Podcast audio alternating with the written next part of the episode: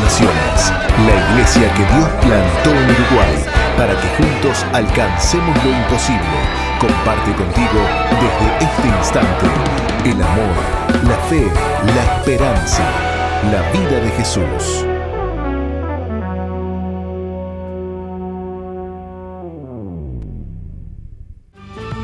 Muy buenos días para todos, bienvenidos a Misión Vida para las Naciones, ¿cómo están ustedes? Un gusto saludarles desde Montevideo, Uruguay, con fe, con esperanza, con el amor de Dios y con todas aquellas bendiciones que en este día seguramente Dios preparó para nosotros, aún sin nosotros saberlo, y de cuántas cosas nos libra Dios, cuántas cosas hace el Señor por nosotros sin que lo sepamos muchas veces, así que tenemos más que motivos para dar gracias a Dios eh, en este día, en este precioso día, bastante caluroso, bastante húmedo por aquí, por la capital de Uruguay. Pero bueno, ¿qué quiere? Estamos ya a este 11 de diciembre, ¿no? No podemos pedir otra temperatura. Estamos acercándonos a fin de año. ¿Quién diría? Este 2020 se está yendo. Y bueno, creyendo que, que este ha sido un año complicado, pero también de muchas enseñanzas, de mucha bendición, porque donde hay problemas y donde hay dificultades también hay bendiciones, enseñanzas, aprendizaje. La Biblia dice que a los que aman a Dios todas las cosas les ayudan para bien. ¿Cómo está usted, Nati, en este día caluroso? ¿Cómo la trae el día? ¿Qué cuenta? Muy buenos días, Pastor. Buenos días a toda nuestra linda audiencia. Bueno, pensaba que en el día de hoy iba a estar, eh, iba, íbamos a comenzar con el día con lluvia, pero no, no, no. Escasas precipitaciones para el día de hoy y, eh, como es, a lo, a lo largo y a lo ancho de todo el país. Pero parece ser que por Montevideo no va a llover. Bueno, le, le contamos a la audiencia que estamos saliendo por diferentes medios, eh, así que bueno, pueden conectarse a través del canal de YouTube que es Misión Vida también y vernos en vivo y en directo. También a través de eh, www.soe.com.uy, que es la página de la radio. Y saludamos a las emisoras asociadas que retransmiten este programa. Le damos la bienvenida a Preferencia 95.1 en el departamento de Salto, Piedra Alta 105 en Florida, FM Centro 102.7 en Durazno, Radio Bles 88.3 en San Juan, Argentina. Y saludamos a toda la gente linda que se conecta a partir de las 4 de la madrugada, ya que este programa se retransmite en ese horario. Bárbaro. Bueno, muy bien, cuéntenos eh, cómo estuvo el tema del COVID en el día de ayer. ¿No lo tiene? Eh, sí, aguarden. Ah, bueno, bueno, no, no, como cuando está el apóstol usted lo tiene siempre a mano. ¿Qué nos pasó hoy? Igual vamos saludando al pastor Carlos Reich, que lo tenemos aquí desde España, así en la línea. Este, estará incómodo sentado arriba de la, ahí del, Zoom, ¿no? Pero este, le damos la bienvenida. Pastor Carlos, ¿cómo estás? Bienvenido. Dios te bendiga, Martín. Eh, un placer poder estar eh, en este día con ustedes. Eh, em, y la verdad que gozoso porque poder compartir, tú decías, acerca de este 2020 que se termina, ¿no? Hay algunos que están empujando para que se termine lo, antes posible. lo antes posible, sí. sí, pero bueno, este, más allá de si se termina lo antes posible o no, eh, tú decías una, una, cuestión muy, muy sabia eh, que hemos aprendido mucho. Eh, yo creo que hemos aprendido sobre todo que eh, cuán frágiles somos, ¿no? Los seres humanos, cuán frágiles eh, todo aquello a lo cual nos aferramos, sea la economía, sea la salud, sea la vida, sea eh, a la política, sea a todo lo que está establecido, ¿no? Esto me hace acordar en Hebreos cuando dice que todas las cosas conmovibles serán removidas para que queden las inconmovibles. Y creo que una de las cosas que tendríamos que haber aprendido es verdaderamente a, aferrarnos a aquellas cosas que son inconmovibles, que es el Señor y la fe en el Señor.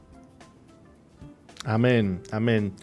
Y esa es nuestra herencia, ¿no, Carlos? Que eh, a pesar de los problemas que el mundo vive y que va a vivir, ¿no? No nos vayamos a pensar este, que este 2020 se va y, y se terminan los problemas, ¿no?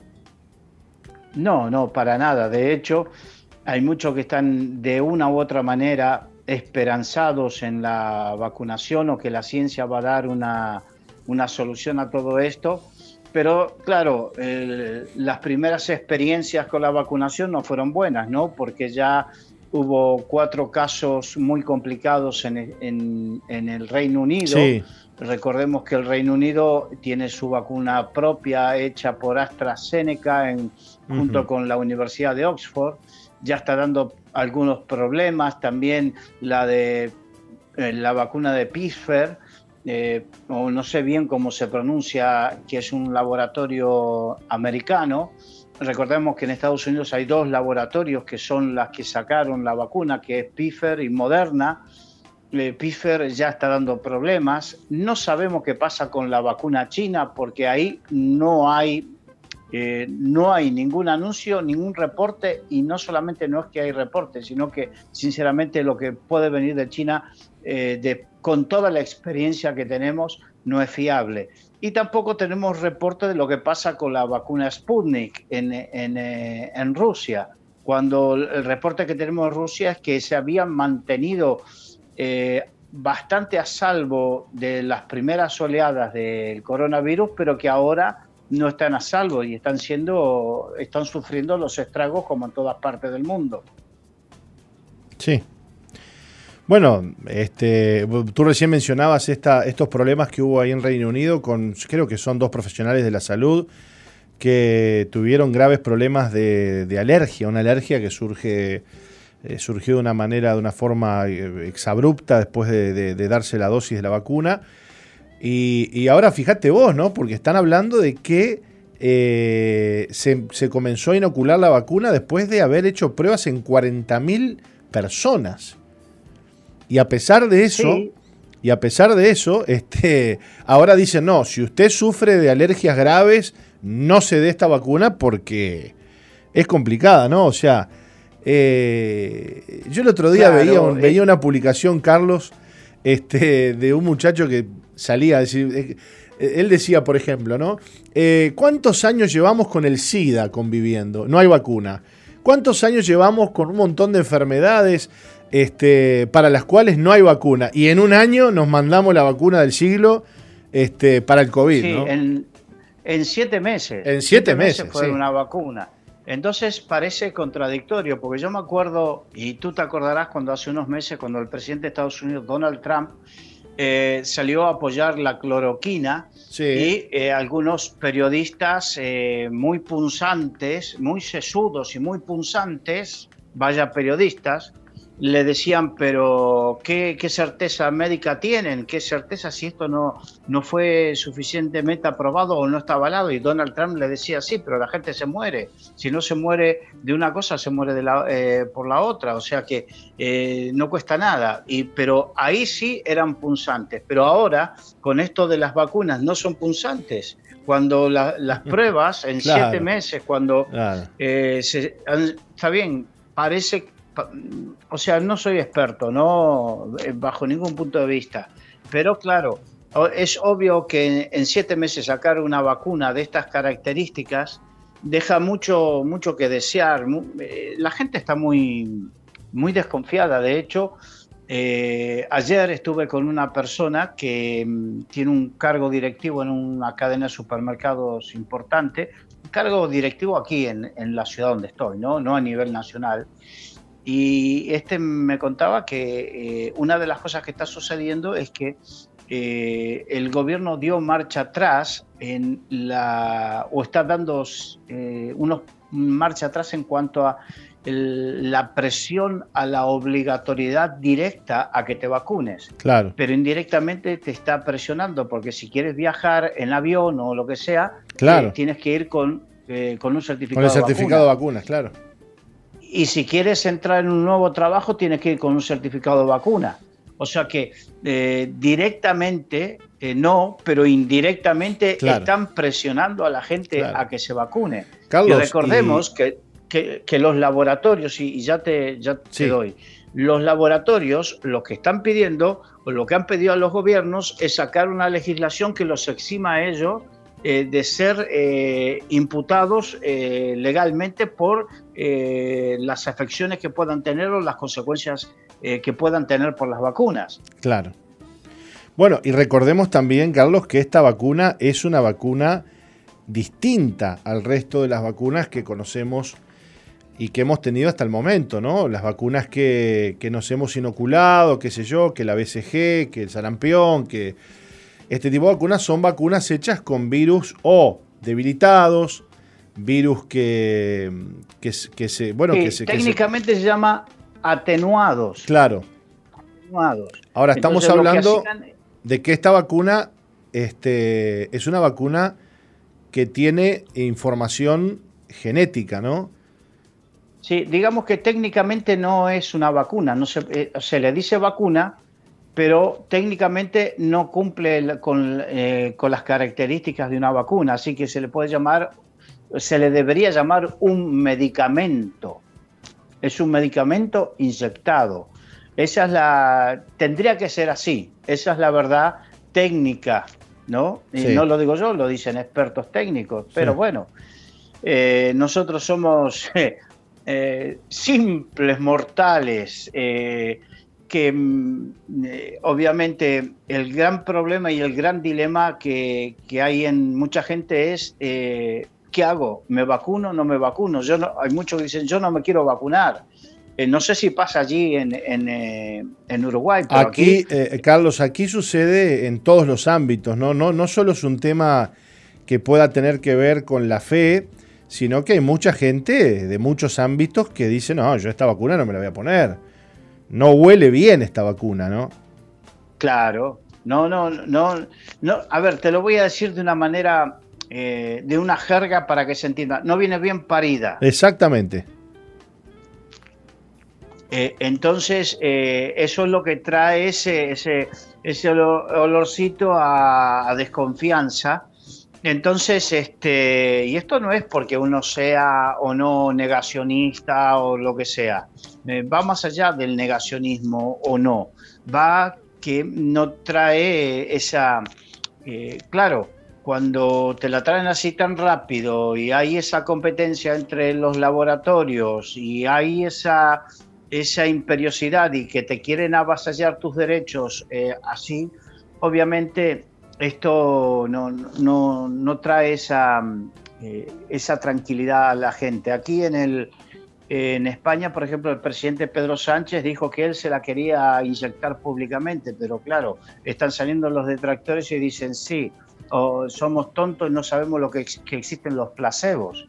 Los placebos es desde siempre es eh, una pastilla de placebo es una pastilla de almidón que se le da a la gente para eh, aquellos que son hipocondríacos y, que necesitan esa sensación de que están tomando algo para calmar sus nervios o para calmar la ansiedad o para calmar la, presunta enfermedad que tienen.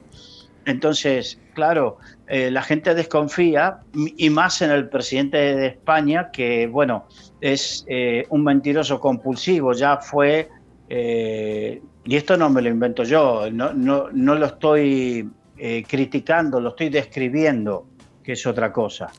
Eh, me, gustó, me gustó esa, esa, frase. no es una crítica, es una descripción, ¿viste? Exacto. Bueno, es que no se le puede decir que eh, no se puede ofender, porque él ha mentido y ha llegado al poder mintiendo y sigue mintiendo.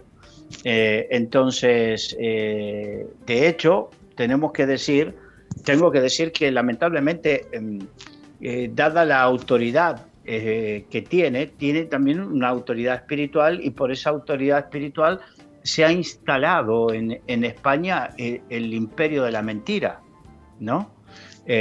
Por eso es muy, muy importante mm, para los cristianos saber esto, porque eh, cuando dice vosotros sois de vuestro padre el diablo, el diablo eh, es padre de mentiras. Así que cuando uno vive anclado en la mentira, eh, se convierte por dichos de Jesús, no lo digo yo, a ver si me entienden, no lo digo yo, se convierte en hijo del diablo. Claro. ¿Sí o no? Sí, claro. Y esto es peligroso para los hijos de Dios. ¿Por qué? porque hay algunos que apoyan. Si yo apoyo a un hijo del diablo que abiertamente está mintiendo, indirectamente me hago cómplice, Claro. Me hago cómplice. Eh, y si no, vayamos a, la... Eh, porque hay algunos que se pueden ofender, porque hay algunos que son más de determinada ideología política que de Cristo. Y vamos a, probarlo con... Eh, y me gustaría que se lo consultes a abogados, ¿no? Entonces, si uno apoya, si uno sabe que alguien está mintiendo o prevaricando, prevaricar es hacer eh, a sabiendas lo contrario a la verdad. Esa podría ser una eh, definición de prevaricar. Entonces, si uno está prevaricando o mintiendo, cualquiera de las dos, eh, en este caso podrían ser sinónimos o complementarios, y uno apoya a alguien que a sabiendas que está prevaricando y mintiendo, se hace cómplice de eso. legalmente es así. Y en la ley espiritual también. Así que una de las cosas que tenemos que aprender los hijos de Dios es esto. Yo no soy más, eh, es más, eh, el otro día, contestando a uno, a uno que hablaba de que em, defendiendo ciertas posturas, le escribí lo siguiente, le dije, le escribí, en el año 87 yo mm, conocí al Señor y ese año me bauticé. Y el bautismo, mm, yo me, eh, durante muchos años eh, me dedicaba a, dar las charlas de bautismo a aquellos que se iban a bautizar, ¿no? Entonces, el bautismo es, la, es el simbolismo, es la aspiración a una buena conciencia, decía Pedro, pero Pablo decía que es la representación de la muerte y resurrección, que morimos para resucitar una nueva vida en Cristo. Entonces, cuando me bauticé, morí a el pecado, a la carnalidad, morí a un montón de cosas, entre ellas he muerto a, todo aquello que me separa de Cristo. He muerto a mis ambiciones y apetencias en lo político, en todas las cosas. Entonces, eh, verdaderamente un cristiano no puede estar eh, involucrado en, eh, yo puedo disfrutar, por ejemplo, de un partido de fútbol, pero ya, ya no puedo estar eh, eh, siendo de, y doy el ejemplo de Uruguay, o de Peñarol o de Nacional a muerte. No, yo ya morí para no estar a muerte con ninguno de esos dos. Claro, claro. Entonces, yo ya morí en la cruz del. En, fui crucificado juntamente con Cristo para resucitar con Él y en el bautismo he manifestado mi deseo a morir a todo lo terrenal incluido a mis ideologías políticas, a mis apetencias políticas. Creo que se entendió, ¿no? Sí, sí, está claro. Sí, sí, está claro. Y, es un concepto, Carlos, que, lo, compartimos habitualmente este, y, que forma parte, creo yo, del pensamiento eh, espiritual y del pensamiento de Cristo, ¿no? Jesús, mientras que estuvo en esta tierra, él no se apegó a ninguna cuestión religiosa. Fíjate que si bien él era llamado rabí o, rabino, este, Jesús cuando tuvo que mirar a la cara a los fariseos y decirle hipócritas, sepulcros blanqueados por fuera, lo hizo, no tuvo ningún problema, ¿no? Este, porque él no estaba para apegarse a, la religión imperante o ser amigo de ellos, sino que estaba para decir lo que Dios quería. Pero bueno, algunos cristianos a veces este, se olvidan de eso, ¿no? Y se apegan a algún cuadro de fútbol, a alguna ideología política, y lo defienden a muerte. Digo yo, pregunto, ¿no? ¿Se defenderán tanto así el Evangelio? Esa, esa es la cosa, pero una de las cosas que de repente, y es bueno que lo haya sacado, porque es lo, algo que yo vengo sintiendo, y es que eh, creo que se viene el tiempo donde la iglesia se va a tener que levantar proféticamente, los profetas, denunciaban eh, a los pecados y a los pecadores, los denunciaban públicamente y, la gente se tenía que retratar, la, gente tenía que tomar posición a favor o en contra de ese pecado. Claro, claro. Eh, entonces, el otro día a alguien, bueno, no sé si tú conociste quién era Charlie Portela. Eh, bueno, quizá no lo conociste, es un hermano que mm, para mí fue un maestro, alguien que quiero mucho, y el apóstol lo conoce, porque lo conoce de, de, cuando él estaba en Argentina, el otro día habló muy directo con respecto a lo del aborto. este hermano vive en Argentina y allí están de nuevo con el tema de la ley del aborto. Entonces habló muy claro a través de las redes sociales y yo le puse lo siguiente. Le puse, has actuado como profeta. El profeta hablaba la verdad de Dios y obligaba a que cada uno se posicione en contra o a favor.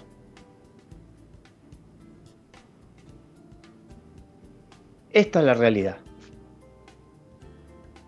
Eh, los profetas del Antiguo Testamento hablaban, denunciaban la mentira, denunciaban el pecado, denunciaban y la gente se tenía que posicionar, tomar posición. Y creo que se viene ese tiempo para, para la iglesia. Hola. Te estamos escuchando, Carlos, fuerte y claro. Sí, sí, sí. Creo que se viene ese tiempo para la iglesia.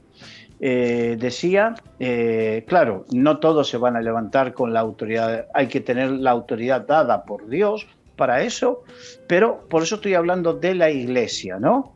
De la iglesia que tiene sus líderes, tiene su gente, gente que eh, sabe estar en, el, en la presencia de Dios y sabe escuchar el corazón de Dios y se va, mm, se va a levantar con esa, con esa autoridad de parte de Dios para denunciar lo que hay que denunciar y eh, obviamente algo de persecución habrá, porque siempre lo hubo, si no preguntarle a Juan del Bautista que le costó la cabeza, nada más ni nada menos. Eh, a Jeremías le costó estar en una, en una cisterna colgado eh, allí y a alguno le costó también alguna que otra cosilla. Pero claro, esa es la función que nos toca también aquí en la tierra.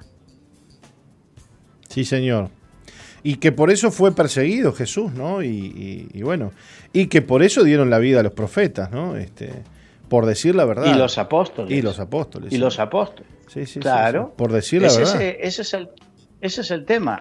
Entonces, al principio hablaste de eh, acerca de las cosas que hemos tenido que aprender como, como hijos de Dios en este tiempo.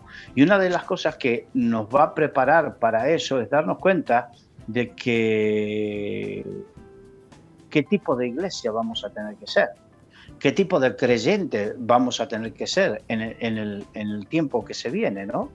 Eh, creo que debemos preguntarle a Dios qué es lo que Dios quiere para nosotros en el tiempo que se viene, en el tiempo que se aproxima, en el tiempo donde ya la verdad está, mm, porque verdaderamente no, em, yo no sé qué pasa allí con... No tengo mucha idea de los medios de comunicación allí en, Uruguay, pero me imagino que debe ser similar en todas partes del mundo. Donde aquí hay muy pocos medios de comunicación que uno puede ver eh, o escuchar donde no le mientan descaradamente. Bueno, no, es, es complicado. Este, Viste que los medios están muy flechados, ¿no? Sí, sí, sí, sí, sí, sí. sí están con lo políticamente correcto, están con aquel que le da de comer, están eh, con todo eso y obviamente cada día más eh, son menos los que dicen la verdad. Eh, hay algunos que no dicen la verdad ni equivocándose, pero bueno, por eso, por ejemplo, me enteré hace poco que ustedes ahí en SOE tienen un espacio con César Vidal. Sí. César Vidal se tuvo que ir de aquí, de España. Eh, por eso él dice, desde el exilio, se tuvo que exiliar, de, digámosle, eh, de aquí de España porque tuvo mm, eh, perseguido, los medios de comunicación cada vez más te recortaban las libertades y bueno, una serie de cosas. Y bueno, se fue a Estados Unidos, donde él tenía la libertad para hacer todo eso. De hecho, de hecho, eh, él trabajó en la radio que yo estaba eh, hasta hace dos años y medio, más o menos, que yo trabajaba permanentemente en una radio cristiana como, como SOE. Eh, es donde mm, él, él, trabajó durante un tiempo con nosotros, haciendo el programa este de La Voz desde el exilio. Entonces conozco bien la situación de, César. Eh, de hecho, tuve la oportunidad de estar varias veces con él y grabar con él. Y la verdad que es un hombre preparado y que investiga, no es alguien que habla por hablar, investiga. Y, bueno, este, mm, eh, así como él, eh, hay eh, algunos periodistas que se tienen que lanzar en plataformas como los, Facebook, YouTube, y que ahora, bueno, nos encontramos con que la censura está llegando también a estas plataformas. Sí, sí, por supuesto. Bueno, este, vamos a ver qué pasa. Bueno, y creo que se nos fue el tiempo. Se nos fue el tiempo, Carlos. Este, bueno, no sé si nos volvemos a ver antes de las fiestas. Eh, Posiblemente, creo que queda un viernes para, por lo menos antes de fin de año, queda un viernes. Yo no sé exactamente qué día cae en las fiestas este año. Bueno, sabes que, sabes que no, no queda porque el viernes, eh, el primer viernes, o sea, el viernes que te tocaría es 25 y el siguiente ah, bueno. es primero, así que nos vamos a ver este el 8 recién. Recién el, recién el próximo año. Bien, el próximo año. Solamente desearles que Dios les bendiga, que la gracia del Señor se manifieste y eh, dar un mensaje a aquellos que eh, están sufriendo. anoche me escribió una persona desde Buenos Aires, una persona que no conozco personalmente, sino a través de las redes sociales, contándome las vicisitudes que estaba pasando, porque hay mucho sufrimiento, por un lado por aquellos que padecieron la muerte de un ser querido, que están padeciendo la enfermedad, y hay muchos que están padeciendo la pobreza que está trayendo todo esto. Solamente eh, darles eh, una palabra de esperanza, de aferrarse con todo al Señor, que el Señor es fiel para no dejar a su pueblo es fiel, caerán mil a tu diestra, diez mil a tu otro lado, y a ti no te llegará mal. Aferrarse a esas promesas y que, bueno, si nos toca pasar por el valle de sombra de muerte, recordemos que eh, Él está con nosotros para, eh, para fortalecernos y que con estas palabras podamos terminar con fe este año y comenzar el 2021. Que no por el hecho de cambiar de año se van a cambiar las cosas, sino que lo que cambia las cosas es la mano de Dios. Sin duda, sin duda. Gracias Carlos por, por este año de, eh, en el que has compartido con nosotros, eh, bueno, todo lo que, lo que hablamos, eh, las reflexiones, el, el, buen tino, el sentido común, la palabra de Dios, la sabiduría que Dios te ha dado. Te mandamos un abrazo grande a la distancia y que Dios te bendiga en este nuevo año, Carlos. Que Dios les bendiga, un abrazo y hasta el año que viene. Eso. Abrazo grande, Carlos. Un gusto. Bueno, nos tenemos que ir a una pausa, Nati. Este, parece mentira estar despidiéndonos para el año que viene, para el año que viene, pero bueno, estamos a 11 de diciembre, señoras y señores. Se nos está yendo este 2020. Me gustó mucho lo que dijo Carlos. No porque termine el año, no porque comience un año nuevo, pensemos que eso ya eh, va a traer cosas este, buenas o distintas. No, quien va a cambiar las cosas es Dios un año nuevo o es como una casa nueva. Una casa nueva no te hace feliz. Quien te hace feliz es el Señor. Vamos a una pausita y ya volvemos, Nati. Ya volvemos. No cambies la sintonía. Enseguida regresamos con Misión Vida.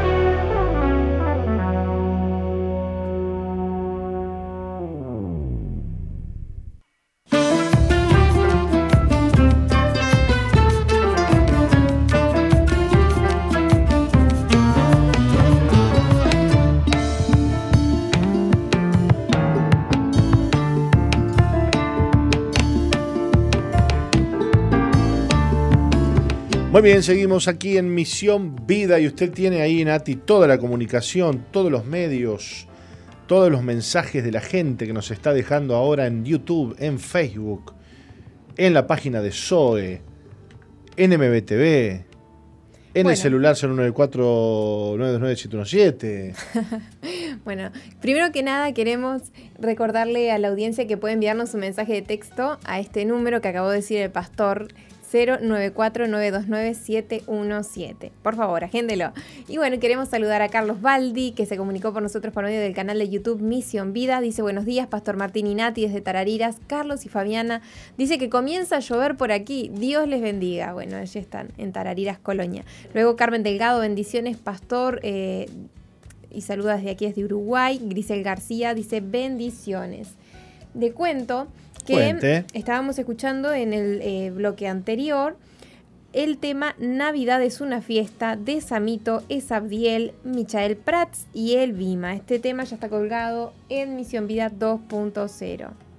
Bárbaro. Excelente. Bueno, mientras que usted se va fijando, yo estoy eh, intentando acceder aquí a... Eh, las reflexiones que tenemos a diario, porque bueno, queremos compartir. Recordemos que hoy a partir de las 12, como lo hacemos siempre, vamos a estar eh, compartiendo con ustedes em, la lección de hoy. ¿eh? Bueno, le cuento que por aquí, por el Facebook de MBTV, tenemos eh, unas cuantas personas conectadas y eh, solamente Silvia se animó a poner amén. A ver, Silvia Puerto, un saludo para ella. Bueno, a todas aquellas personas que quieran hacerlo sus comentarios lo puedan hacer porque tenemos el chat abierto de MBTV en Facebook y también del canal de YouTube Misión Vida. Y tenemos el celular acá nomás. Bien. Así que envíanos sus mensajitos de texto. Perfecto, perfecto, perfecto. Bueno, este es un mes eh, complicado. Es un mes donde eh, muchas veces eh, comienza a trabajar la ansiedad, ¿no? Eh, es como que... Mm, a ver si yo le puedo explicar o trato de hacerme explicar. Queremos, no sé, queremos que pase todo en este mes, ¿no? Que queremos vernos con este, vernos con el otro, estar con aquel, hacer lo otro, hacer aquello. Este, aparece el mes de diciembre, primero y ya empezamos, che, ¿qué, vamos a hacer en la Navidad? ¿Qué vamos a hacer lo otro? Usted se ríe. El primero de diciembre ya. El eso, bueno, ¿qué dije yo? no, no, no, ah, aparece diciembre, pero yo ah, digo, el primero de diciembre ya se empiezan a armar los grupos familiares. De repente te agregaron a un grupo que dice reunión familiar y era el 24. ¿Qué vamos a comer? esa, es la, esa es la primera pregunta, ¿no? ¿Qué vamos a comer? Este, y bueno, la ansiedad es un, mal de este tiempo, ¿no? Y, lo otro, Nati, también es que, bueno, este año atípico nos obliga de alguna manera a cuidarnos bastante con el tema del COVID. Yo no sé si no dimos ningún dato, ¿no? Este, pero usted lo tiene por ahí. Eh, ayer, ayer hicimos récord, récord, récord. Casi 400 casi 400 casos nuevos positivos aquí en Uruguay. ¿eh? 390 casos nuevos de COVID. Bueno. En 6.385 análisis. ¿Sabes qué me pregunto yo? ¿Qué pasa si de repente hacemos 100.000 análisis de una? Si sale la policía, la caminera, te paran ahí eh, de forma eh, random, digamos, de forma eh, aleatoria. No importa si usted es contacto, ve, pare aquí y sopado, ¡pum! ¿Qué sucedería? Se dispararía. Cuánta, eh, el, peligro de esto es cuánta gente que anda con el COVID y uno no lo, no lo sabe. Nos tenemos que cuidar. Eh, hay que bajar el nivel de ansiedad, Nati. Hay que bajar el nivel de ansiedad. Eh, Filipenses 4.6 dice, no os inquietéis por nada. Más bien, en toda ocasión, con oración y ruego, presentad vuestras peticiones a Dios y dadle gracias. Y la paz de Dios, este bien tan preciado y tan maravilloso. La paz de Dios que sobrepasa todo entendimiento, cuidará vuestros corazones y vuestros pensamientos en Cristo Jesús. ¿Qué me cuenta? La Biblia es categórica, no os afanéis por nada, no os inquietéis por nada. Claro, alguno dirá, ah, que entonces que no me importa nada, que se me caiga el techo. No, una cosa es responsabilidad, una cosa es eh, diligencia, esfuerzo. Bueno, eso es una cosa. Ahora, la inquietud. ¿Qué es la inquietud? ¿Qué es el afán? El afán es una aceleración interior que no conduce a nada. Es como que usted se suba en el auto, o la moto si tiene, la prenda y empieza en punto muerto. ¡Guau! ¡Guau! ¡Guau! ¿A dónde va? A ningún lado. Así es la ansiedad. La ansiedad trabaja dentro de uno, pero no conduce a nada. La ansiedad comienza a elaborar en la mente escenarios hipotéticos. ¿Y si esto? ¿Y si lo otro? ¿Y si aquello? ¿Y si acá? ¿Y si fulano? ¿Y si mengano? Pará. Si todavía no llegó ni... Falta un mes. Falta un mes. A veces eh, nos, pasa, nos pasa bastante a los padres, ¿no? Que a veces los hijos se ponen ansiosos. ¿no? Viene un hijo y dice, papá, mirá que mi cumpleaños dentro de tres meses, ¿qué, qué me vas a parar, loco? Tres meses. Cuando lleguemos a... Déjame llegar al mes por lo menos del cumpleaños, ¿no? A veces nos pasa a los pastores aquí en Misión Vida que vivimos en hogares que algún chico alguna chica del hogar dice, no, no, porque eh, tal, puedo ir a tal lado, puedo hacer tal cosa. ¿Cuándo eche eso? Ah, no, dos meses. Bueno, pero para un poquito. Ya la cabecita está, viste, pensando a dos meses para adelante ansioso como cabeza de novia. Dice, hace ese comentario y le me tiré mira, la flecha ¿vio? ahí, le tiré, le tiré la, le tiré- le tiré la bomba arriba de la mesa ahí. No, no, pero mire que yo estoy muy tranquila. No, no, no, yo, yo no lo digo por usted. La novia puede ser. eh, Usted no es la única novia que escucha acá en la radio. Bueno, Eh, pero vio que las novias se ponen ansiosas, ¿no? A veces cuando llega la hora de casarse, qué sé yo, dice, bueno, tenemos fecha, faltan tres meses, pero bueno. Mm. Entonces, ¿dónde está la, la línea entre, bueno, soy diligente, soy precavido, soy organizado y soy ansioso? Mm. Hay una línea muy delgada entre la ansiedad y eh, la organización.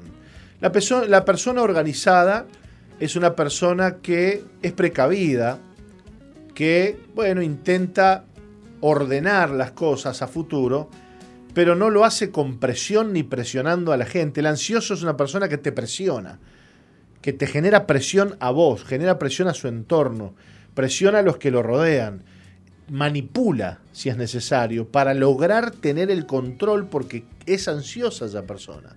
No porque tal cosa, porque tal otra, pero vos hacer... Pará, pará, pará, pará. Siempre una persona ansiosa te va a querer poner ansioso a vos. ¿Se entiende esto? claro, sí, sí. El ansioso trata de contagiarte la ansiedad para que vos te muevas al ritmo de su motor loco y sin sentido. ¿Eh? ¿De qué se ríen a ti? De que conozco a algunas personas ansiosas. Conoce. Y todo lo que estás diciendo, sea, es tal cual. O sea, Mm. Y sabe que hay algo que es muy interesante, que mm, aquí tengo algunos ejemplos de problemas médicos que pueden estar relacionados con la ansiedad, o sea que si no le entregamos eso a Dios nos puede generar problemas en nuestra salud, en nuestro cuerpo. Yo creo que nadie está libre de esto. Este, yo, yo le estoy predicando esto y, y yo también me tengo que cuidar de la ansiedad, ¿no? Este, de no ponerme ansioso. Así que esta es una palabra que Hay diferentes tipos de ansiedad hay diferentes, hay diferentes. y niveles. Y niveles, y niveles. Pero eh, todos creo que luchamos con cierta medida de ansiedad. Este, antes, antes se hablaba poco de esto, ¿no? Hoy se habla un poco más. Pero qué sabia es la palabra. Dice, no os inquietéis por nada. O sea, la ansiedad lo que hace es turbar el corazón. A veces la ansiedad viene, Nati, también, por ejemplo, y creo yo que esta es la peor ansiedad, es la ansiedad de la vida, la ansiedad que te viene por querer lograr algo en la vida. No es lo mismo que la ansiedad por festejar un cumpleaños, ¿viste? Eh, la ansiedad de lograr algo en la vida eh, es esa ansiedad que viene por el fracaso o por la baja autoestima o por el rechazo. Es esa persona que se pone ansiosa por querer alcanzar y lograr algo que no puede alcanzar porque necesita demostrarle algo a alguien, a su padre, a su madre, a su familia, porque necesita tener algo que quizás no, no tiene, porque eso le parece que le va a hacer sentir mejor, le va a dar más estatus, le va a dar más imagen, le va a dar más esto, más lo otro. Y ese es el, esa es la ansiedad que genera pánico. Porque cuando uno no logra eso a corto plazo, comienza a sentir un pánico que, que es lo que vive hoy mucha gente, Nati, esos ataques de pánico que a veces hasta los jóvenes tienen Los niños. niños con ataque de pánico, ¿no? ese pánico y ese temor que se asienta en el pecho este, y que hace que la persona sienta que se va a morir, que no hay escapatoria, que no tiene dónde huir, que no tiene esperanza. Es una sensación terrible. Eh, pero ese es el resultado de, de, haberle dado lugar nuevamente a la ansiedad. Cuando vos empezás a ponerte ansioso y a ponerte ansioso y a ponerte ansioso, llega un punto que el alma colapsa.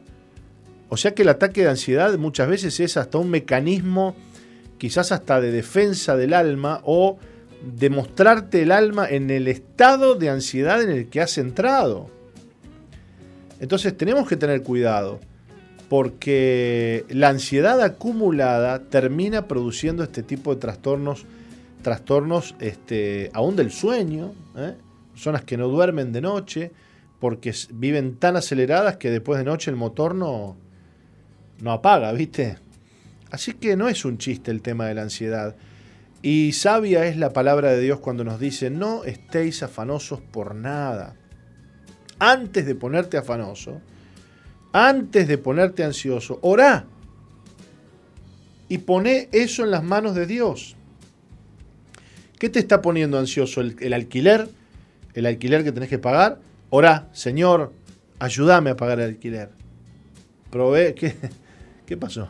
La Nati dice que sí. El alquiler te tiene ansiosa, Nati. No, no, Señor, proveeme para ese alquiler. Proveeme para ese pago. Proveeme esto, Padre. ¿Eh? Orá. Ponelo en las manos de Dios. Amén, Nati. Este mes va a salir el alquiler. Vos quédate tranquilo. me río, me río. No, no, no. Eh, es así, es como decís. Em, a mí me pasó que con el tema del, coronavirus, ¿no? De, que, estuve en cuarentena en este último tiempo. Sí. Eh, vivía en una residencia y bueno, tuve que, ver, bueno, qué era lo que iba a hacer, ¿no? Porque no podía seguir en una residencia estudiantil. Pero qué impresionante que es, o sea, vi la mano de Dios. Porque de no encontrar un apartamento, de no encontrar, de no encontrar, de no encontrar, de buscar, de buscar, de pasar dos días, todo el día buscando apartamento. Eh, se encontró el apartamento y no solamente que se encontró, sino que el lunes ya, ya, ya lo estábamos, eh, ¿cómo es? Concretando. Sí. El domingo yo estaba con un poco de... Un pico de ansiedad. Entre ansiedad y tipo... sí, tipo, orando, pero a su vez un poco nerviosa también, ¿no? Claro. Pero vi el poder de la oración, ¿no? El lunes ya, ya estaba concretado. A ver, eh, yo te mentiría, Nati, si te dijera que uno eh, no, no, no está ansioso nunca o no está preocupado nunca, porque eso sería mentir.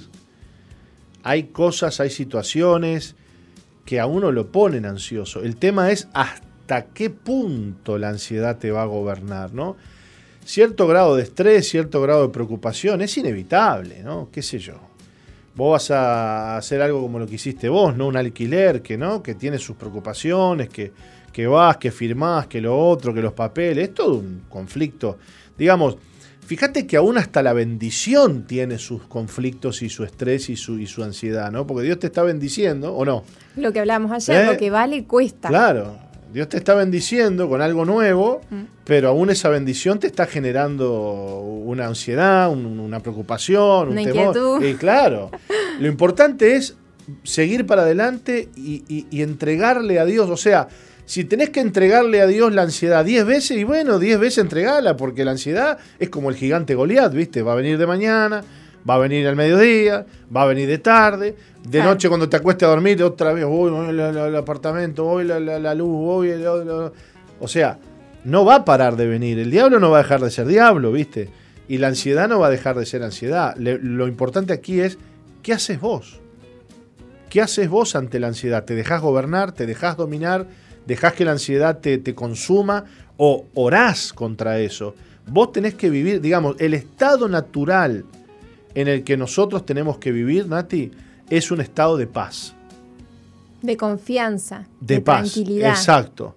Si vos, a ver, pastor, yo puedo, sí, bueno, sí, sí, está bien. En algún momento, eh, bueno, se te movió un poco la estantería, pero todo el día ansioso, todo el día preocupado, toda una semana que venís sin parar. Es como que si le dijéramos a Dios, no, no, vos no puedes resolver mi problema.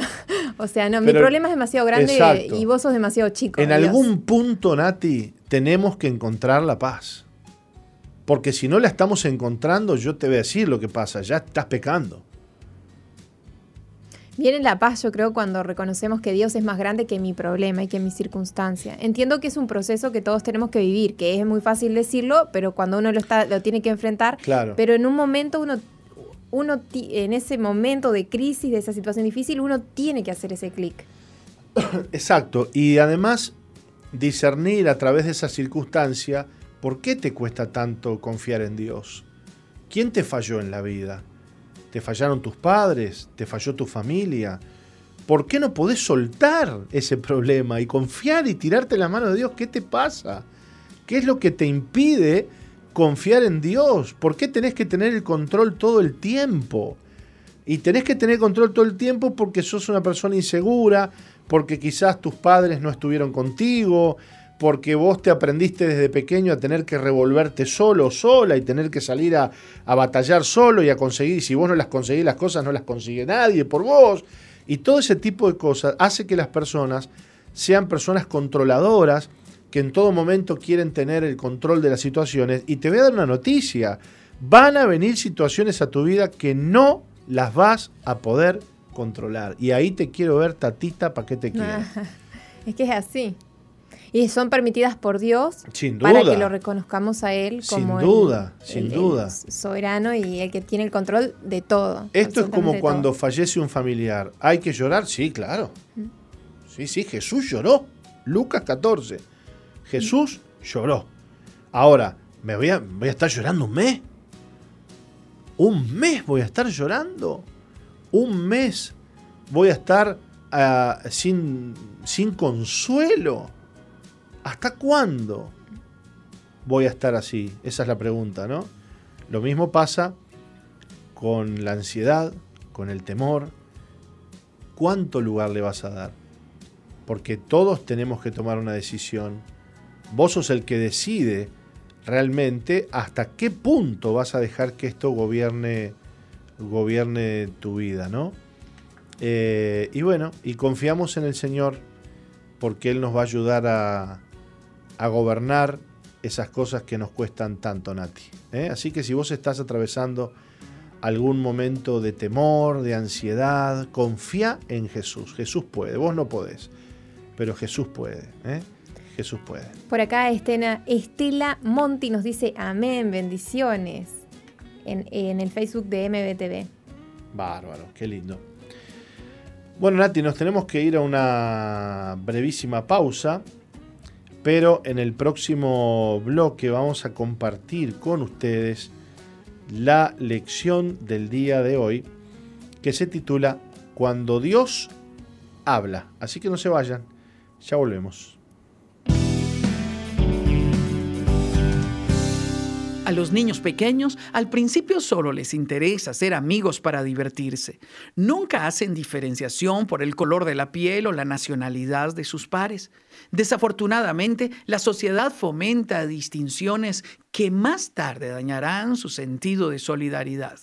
Una de las mejores enseñanzas que podemos dar a nuestros hijos es que nadie merece ser discriminado por su etnia o país de origen. No permitamos que en casa se haga mofa contra las personas de otras nacionalidades. Más bien, ayudemos como familia a los extranjeros que lo necesiten. Nadie tiene más influencia en la vida de sus hijos que usted. Así que elimine en ellos los prejuicios culturales y enséñales a respetar la patria de su prójimo como lo deben hacer con la suya. Le habla Sixto Porras de Enfoque a la Familia.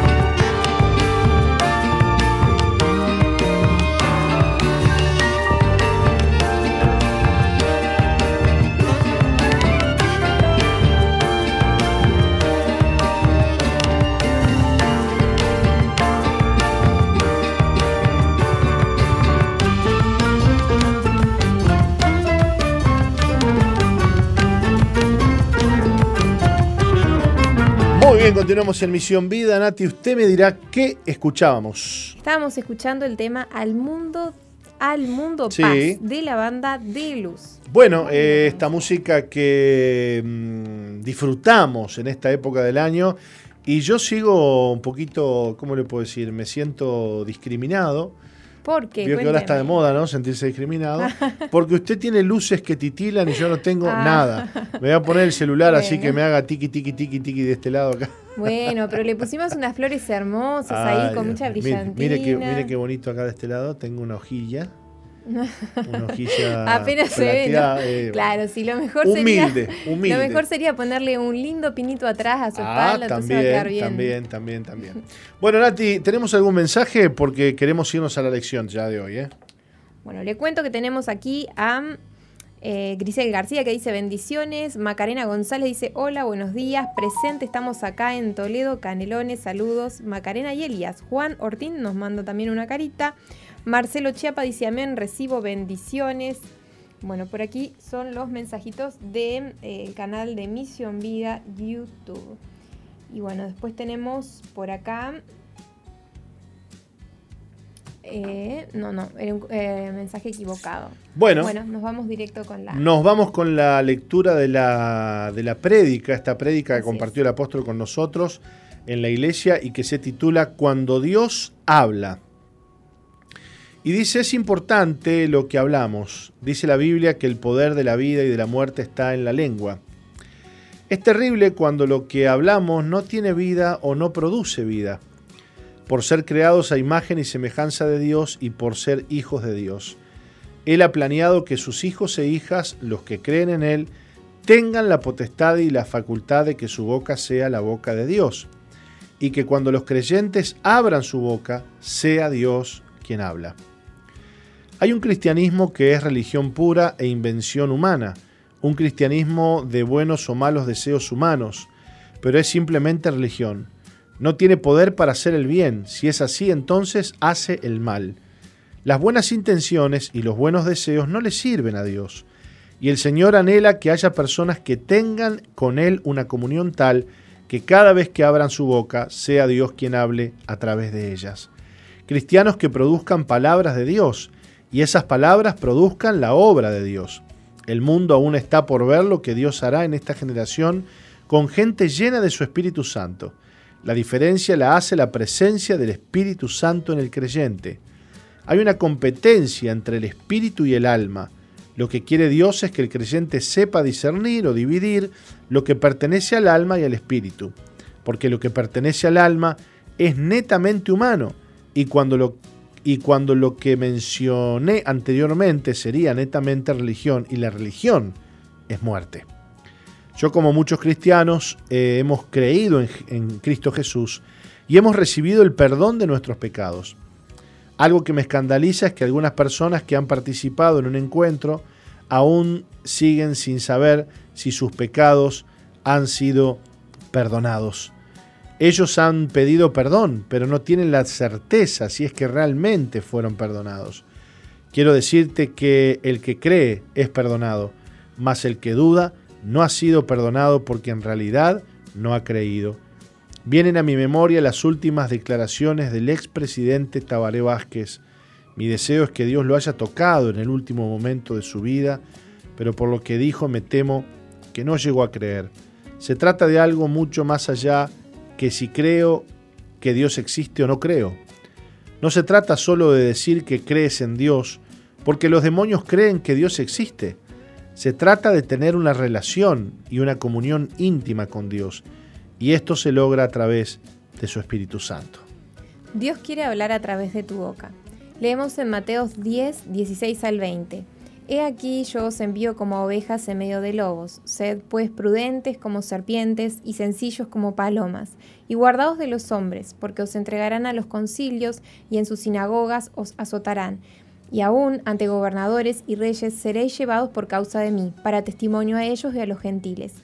Mas cuando os entreguen, no os preocupéis por cómo o qué hablaréis, porque en aquella hora os será dado lo que habéis de hablar.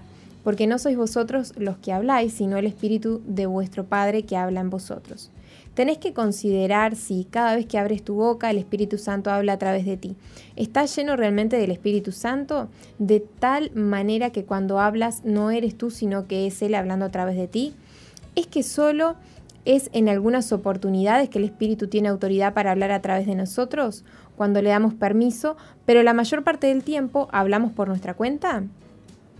El Espíritu Santo nos ha comprado para que nuestra boca sea suya y no hablemos por nuestra cuenta y nuestras palabras no sean nuestras sino de Él, palabras suyas que no son dadas cuando hablamos. Dios te pide por favor que lo dejes hablar a Él a través de ti.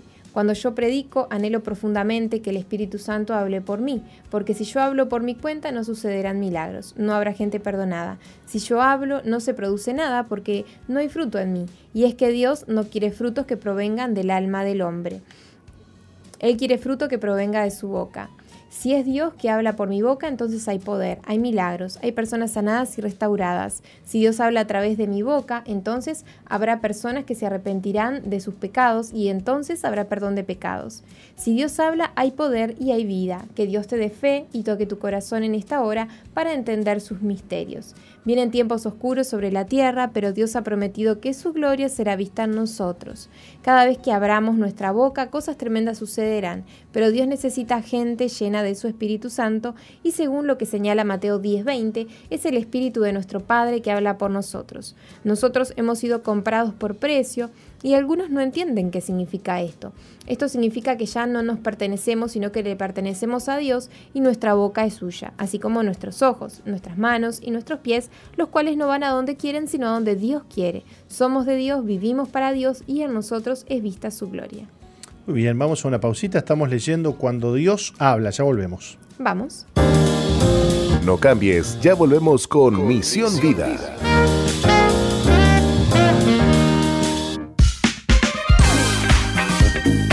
Misión Vida, ahora más 2.0. Interactúa con nosotros en la red, en Facebook, Misión Vida 2.0 o ingresa en nuestro website www.misionvida.org. Ahora, más 2.0.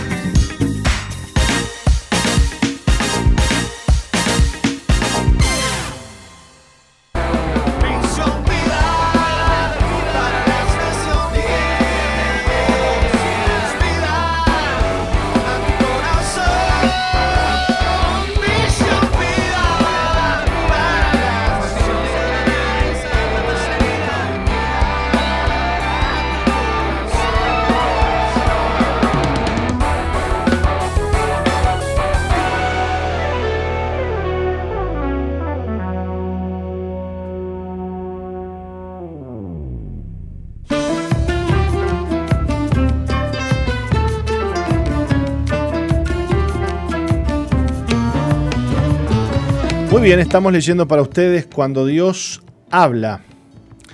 Y continúa diciendo así esta predica. Muchos alegan ser cristianos, pero el hecho de poder ser usados por Dios depende si vivimos en su presencia y si el Espíritu Santo nos guía en todo. Dijo Jesús, pero cuando venga el Espíritu de verdad, Él os guiará a toda la verdad, porque no hablará por su propia cuenta, sino que hablará todo lo que oyere y os hará saber las cosas que habrán de venir. Esto está en Juan 16:13. El Espíritu Santo te guía a toda verdad. Si Él llenara tu vida, sabrías con quién ennoviarte y casarte, sabrías si tienes que hacer tal o cual negocio o no. Si el Espíritu Santo llenara tu vida, sabrías qué hacer en tiempos de dificultad y vivirías confiado porque estarías navegando en el río de Dios. Es el viento del Espíritu Santo que nos guía. Jesús en un momento tuvo una confrontación muy fuerte con los fariseos y los saduceos porque ellos no conocían las diferencias entre lo que es religión y la palabra de Dios. El judaísmo tenía y tiene hasta el día de hoy determinadas normas enseñadas por cómo lo llaman ellos los sabios o los ancianos. Están llenos de normas que hay que cumplir y justamente Jesús confrontó a esa gente que imponía ciertas normas, invalidando los mandamientos de Dios. No se trata de ateos o de idólatras, no se trata de gente perversa, o mejor dicho, de gente malvada y perversa porque no lo sabe. El Evangelio de Marcos capítulo 7 a partir del versículo 5 narra una de estas controversias. Notemos lo que le preguntaron a Jesús los escribas y los fariseos. ¿por qué tus discípulos no andan conforme a la tradición de los ancianos, sino que comen pan con manos inmundas? Los ancianos habían determinado algunas normas y hasta el día de hoy hay lugares en los cuales en la entrada cuentan con piletas donde se lavan las manos antes de tocar cualquier cosa con manos inmundas. Y dice este pasaje a continuación, respondiendo él les dijo, hipócritas, bien profetizó de vosotros Isaías como está escrito, este pueblo de labios me honra, mas su corazón está lejos de mí, pues en vano me honran, enseñando como doctrinas mandamientos de hombres. Jesús estableció una diferencia entre la palabra de Dios y los mandamientos de los hombres. La doctrina es una enseñanza que surge de la palabra de Dios. No podemos enseñar costumbres religiosas como si fueran doctrinas, ya que éstas tienen fundamento en la palabra de Dios. Ellos enseñaban como si fuera la palabra de Dios lo que era una costumbre de los ancianos. Los mandamientos de hombres los imponían como mandamientos divinos y esto le molestaba mucho a Jesús. Y él respetaba profundamente la palabra de Dios. Jesús dijo, porque yo no he hablado por mi propia cuenta, el Padre que me envió, Él me dio mandamiento de lo que he de decir y de lo que he de hablar. Recordemos que le dijo a sus discípulos, no os preocupéis por cómo o qué hablaréis, porque en aquella hora os será dado lo que habéis de hablar, porque no sois vosotros los que habláis, sino el Espíritu de vuestro Padre que habla en vosotros. A sus seguidores les asegura que ellos pueden ser iguales a Él, que también pueden hablar la palabra viva de Dios y que sus bocas pueden ser transformadas por ser la boca de Dios para decretar sanidad sobre los enfermos y para tomar autoridad sobre los demonios y echarlos fuera. Para ello, Dios te ha dado la llenura del Espíritu Santo. Les dijo Jesús a los fariseos y escribas, porque dejando el mandamiento de Dios os aferráis a las tradiciones de los hombres los lavamientos de los jarros y los vasos de beber, y hacéis otras muchas cosas semejantes. Les decían también, bien invalidáis el mandamiento de Dios para guardar vuestra tradición. Hay cosas que son enseñanzas de hombres y con estas ellos invalidaban la palabra de Dios. Procura que tus costumbres, tus buenos sentimientos y pensamientos no entropezcan la palabra de Dios y se pongan en enemistad contra ella. Entonces Jesús les dijo a los doctores de la ley de la época, Bien invalidáis el mandamiento de Dios para guardar vuestra tradición, porque Moisés dijo, honra a tu padre y a tu madre, y el que maldiga al padre o a la madre muere irremisiblemente. Pero vosotros decís, basta que diga un hombre al padre o a la madre, escorbán, que quiere decir mi ofrenda a Dios, todo aquello con que pudiera ayudarte, y no le dejáis hacer más por su padre o por su madre, invalidando la palabra de Dios con vuestra tradición que habéis transmitido. Y muchas cosas hacéis semejantes a estas. Estas se encuentran en Marcos 7 del 9 al 13. Resulta que los fariseos y saduceos pretendían honrar a Dios y señalaban que el dinero u ofrenda apartada para Dios tenía que ser consagrada para el Señor y no se podía tocar. Eso no enseñó Dios. Se refería Jesús con esto, que por causa de haber santificado, consagrado y apartado de la ofrenda para Dios, dejaban que su padre o su madre pasaran hambre, o se murieran de alguna enfermedad, o no ayudaban a sus padres que se quedaron sin techo por causa de un mandamiento de hombre que dice que no se puede tocar esa ofrenda que se había apartado. Ahora, notemos que Jesús citó a Moisés cuando dijo, porque Moisés dijo, ¿fue ocurrencia de Moisés ese mandamiento? No, por la palabra de Dios conocemos que si Moisés decía algo, era Dios quien lo decía. Según leemos en Éxodo 20:12, Moisés dijo, Honra a tu padre y a tu madre para que tus días se alarguen en la tierra que Jehová tu Dios te da. Y si Moisés lo dijo, entonces Dios lo dijo. He aquí un ejemplo de alguien cuya boca era la boca de Dios. Mateo relata el mismo acontecimiento, la misma situación. Entonces se acercaron a Jesús ciertos escribas y fariseos de Jerusalén, diciendo, ¿Por qué tus discípulos quebrantan la tradición de los ancianos? ¿Por qué no se lavan las manos cuando comen pan? Respondiendo, él les dijo, porque también vosotros quebrantáis el mandamiento de Dios por vuestra tradición, porque Dios mandó diciendo, honra a tu padre y a tu madre, y el que maldiga al padre o a la madre muere irremisiblemente. Esto se encuentra en Mateo 15 del 1 al 4. Aquí Mateo dijo, Dios dijo. En el mundo los hombres hablamos, pero tenemos que saber discernir cuando habla Dios y cuando habla el hombre. Tenemos que saber cuándo es palabra de Dios, la cual es poderosa, es viva y eficaz, más cortante que toda espada de doble filo y que penetra hasta partir el alma del hombre del espíritu que es de Dios ¿Cómo hace Dios? Cuando creíamos, cuando recibimos a Jesús, cuando creímos en el perdón de nuestros pecados, Dios engendró vida espiritual en nosotros. Hay un ser espiritual en aquellos que hemos creído. Sustancia y naturaleza de Dios. Esa naturaleza engendrada por Dios que nos hace sus hijos se relaciona con el Padre a través del Espíritu Santo. El espíritu del hombre se relaciona con el espíritu de Dios, del Dios Santo. Entonces el hombre es facultado por Dios para que a través del Espíritu Santo y por medio del espíritu del hombre tome dominio del reino de Dios de la boca del creyente, para que éste hable lo que Dios quiere. Piensa por un momento las cosas que le pides a Dios. Seguro que no es una petición desesperada por ser lleno o llena del Espíritu Santo. Pides un mejor trabajo, con mejor paga, que se muera tu suegra, pides que cambie a tu cónyuge, etc. Pides muchas cosas, pero ¿valoramos lo más importante? ¿Pides lo que más importa?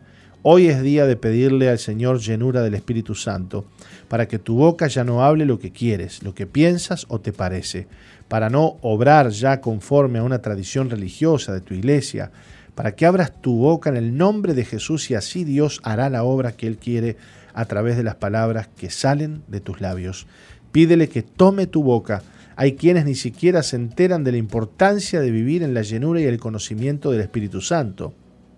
Y Jesús declaró antes de irse, mas el consolador, el Espíritu Santo, a quien el Padre enviará en mi nombre, Él os enseñará todas las cosas y os recordará todo lo que os he dicho. Esto está en Juan 14, 26. También dijo, pero cuando venga el Espíritu de verdad, Él os guiará a toda la verdad, porque no hablará por su propia cuenta, sino que hablará todo lo que oyere y os hará saber las cosas que habrán de venir. El Señor nos dejó su permanencia por medio del Espíritu Santo. Pedro, ante el concilio, cuenta una experiencia que había tenido y es que él, de acuerdo a la tradición y a las enseñanzas, creía que Dios solo era Dios de los judíos y de los que respetaban las normas de ellos, y había por ahí un centurión que amaba a Dios y hacía muchas limosnas, y dice la Biblia en Hechos 10, 3 y 4, este vio claramente en una visión como a la hora novena del día que un ángel de Dios entraba donde él estaba y le decía, Cornelio, él mirándole fijamente y atemorizado dijo, ¿qué es, Señor? Y le dijo, tus oraciones y tus limosnas han subido para memoria delante de Dios. Cornelio no era judío, los judíos creían que Dios era solo Dios de ellos y que el Evangelio era solo para ellos. El ángel le dio la orden de mandar a buscar a Pedro y así lo hizo. Pedro estaba en la azotea de su casa orando y dice la Biblia que tuvo hambre y quiso comer pero mientras le preparaban algo le sobrevino un éxtasis y vio el cielo abierto y descendía un lienzo en el cual había en el cual había de todos los cuadrúpedos terrestres y reptiles y aves, animales de los que los judíos no podían comer, a los que llaman inmundos. Entonces escuchó una voz que le dijo, levántate Pedro, mata y come. Entonces Pedro dijo, Señor, no, porque ninguna cosa común o inmunda he comido jamás y volvió la voz a él la segunda vez, lo que Dios limpió, no lo llames tú común. Con esto le estaba diciendo, yo también he muerto por los demás. No creas que solo soy propiedad de los judíos. A continuación leemos, y mientras Pedro pensaba en la visión, le dijo el Espíritu, He aquí tres hombres te buscan, levántate pues y desciende y no dudes ir con ellos, porque yo los he enviado. Y como le fue ordenado, así lo hizo Pedro. Bien. Los judíos no entraban en la casa de los gentiles porque estos eran idólatras e inmundos y no pertenecían al pueblo de Dios. Entonces, al entrar en casa de Cornelio, dijo Pedro, Vosotros sabéis cuán abominable es para un varón judío juntarse o acercarse a un extranjero, pero a mí me ha mostrado Dios que a ningún hombre llame como uno inmundo, por lo cual, al ser llamado, vine sin replicar. Así que preguntó, ¿por qué causa me habéis hecho venir? Qué crudeza en sus palabras. Cuánto amor. Cornelio le cuenta lo sucedido y le dijo, Así que luego envié por ti y tú has hecho bien en venir. Ahora pues, todos nosotros estamos aquí en la presencia de Dios para oír todo lo que Dios te ha mandado. Esto se encuentra en Hechos 10:33. Pedro no podía creer que les predicara a los gentiles. Cuando les relata a sus hermanos acerca de todo esto, agregó, y cuando comencé a hablar, cayó el Espíritu Santo sobre ellos también como sobre nosotros al principio. Entonces me acordé de lo dicho por el Señor cuando dijo, Juan ciertamente bautizó en agua, mas vosotros seréis bautizados con el Espíritu Santo. Si Dios, pues, les concedió también el mismo don que a nosotros que hemos creído en el Señor Jesucristo, ¿quién era yo que pudiese estorbar a Dios? Esto se encuentra en Hechos 11, 15 al 17. Esta es la descripción del segundo Pentecostés. El primero fue cuando se habían juntado los 120 judíos y oraban esperando la promesa del Señor, quien había declarado que derramaría su espíritu sobre toda carne. Pedro quedó sorprendido al ver que el Espíritu Santo no solo era para ellos, sino también era para los gentiles. Que el Espíritu Santo llene a los creyentes es sumamente necesario. No se puede ser cristiano si no se llenó del Espíritu Santo. Quiero hacer una diferencia y es esta. Una cosa es ser nacido del Espíritu Santo y otra cosa es ser llenos del Espíritu Santo. Juan el Bautista bautizaba en agua y también sus discípulos, y la persona era zambullida en el agua. Quien bautizaba era un ser humano, mas dice la Biblia que Jesús bautiza en el Espíritu Santo y fuego. Hay gente que vive como si no supiera que hay Espíritu Santo. Dice la Biblia en Hechos 19.1. Aconteció que entre tanto que Apolos estaba en Corinto, Pablo, después de recorrer las regiones superiores, vino a Efeso y hallando a ciertos discípulos les dijo, ¿recibisteis el Espíritu Santo cuando creísteis? Y ellos le dijeron, ni siquiera hemos oído si hay Espíritu Santo. Entonces dijo, ¿en qué pues fuiste bautizados? Y ellos dijeron, en el bautismo de Juan, Hechos 19 del 1 al 3. Ya no podrás decir que no sabías que hay Espíritu Santo, porque te has enterado hoy que hay bautismo del Espíritu Santo y que Dios quiere tomarte por completo para Él. Y no es por la costumbre de asistir a la iglesia, se trata de vivir en el poder del Espíritu Santo, confesando que Jesús es tu Señor y que no existes para hacer tu propia voluntad, sino para hacer la voluntad del Padre. Y ya no hablarás tus palabras, sino las palabras que el Padre te dará que hables. Si has ido a la cruz juntamente con Cristo, ya no te perteneces, porque fuiste comprado y comprada por la sangre preciosa de Jesús. Se ha pagado un gran precio por ti y por mí y ya no tenemos derecho a usar nuestra boca por nuestra cuenta.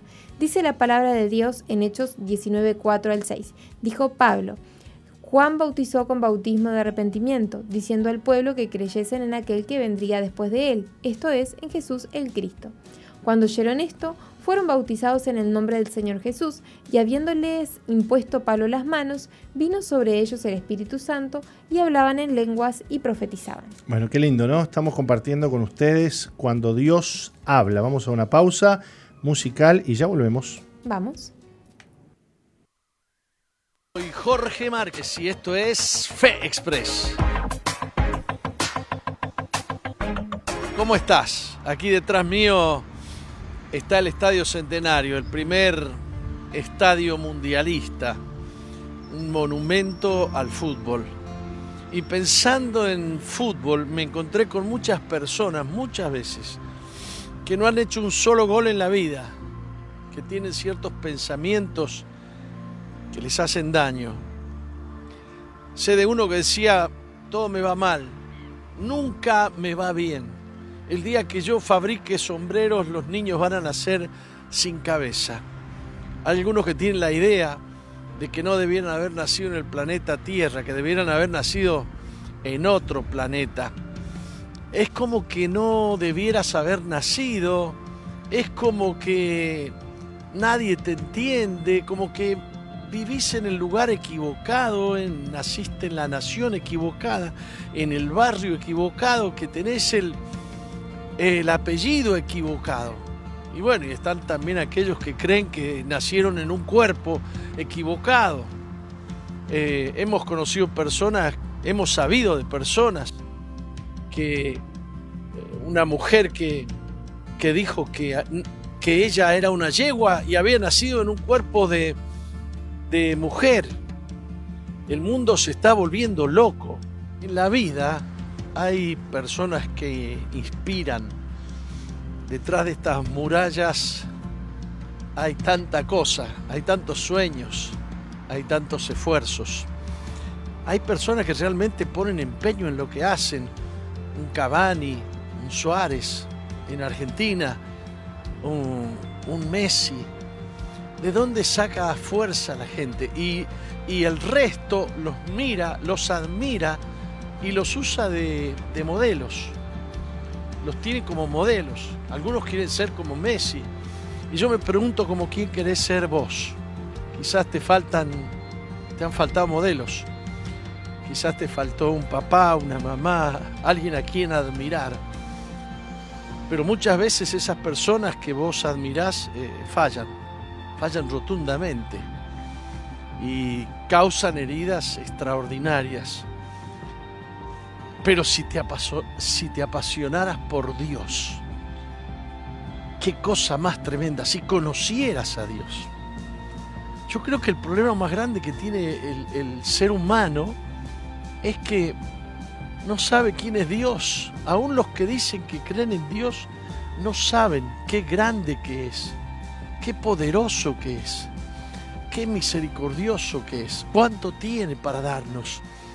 Pero necesitamos tener fe en Él. La fe desata las manos de Dios. La fe trae ganas de vivir. La fe trae visión. La fe te muestra el camino por el cual debes andar. Y la fe viene de Dios. Yo quiero bendecirte en este día. Me ha tocado en mi carrera pastoral ayudar a tanta gente, ayudar a bendecir a tanta gente que no le funcionó el matrimonio, no le funcionó el sexo que tenía, que no le funcionó la empresa que comenzó, no le, no funcionó eh, nada. Y están como ovejas descarriadas que no tienen pastor. Jesús quiere ser tu pastor y quiere pastorearte. He conocido tanta gente que ha puesto su esperanza en la gloria de algún hombre. Y hay algunos que están ahí como dice una oración a San Martín, Padre nuestro que estás en el bronce. Pero hay otra oración que dice, Padre nuestro que estás en el cielo, santificado sea tu nombre.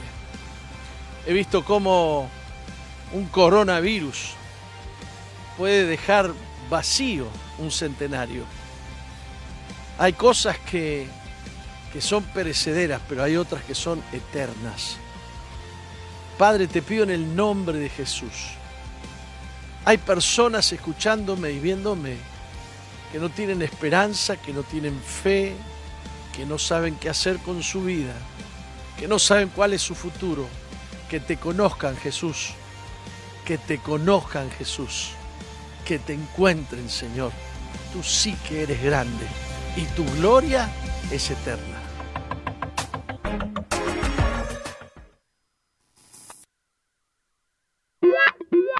Sigue al apóstol Jorge Márquez en su fanpage en Facebook, Jorge Márquez.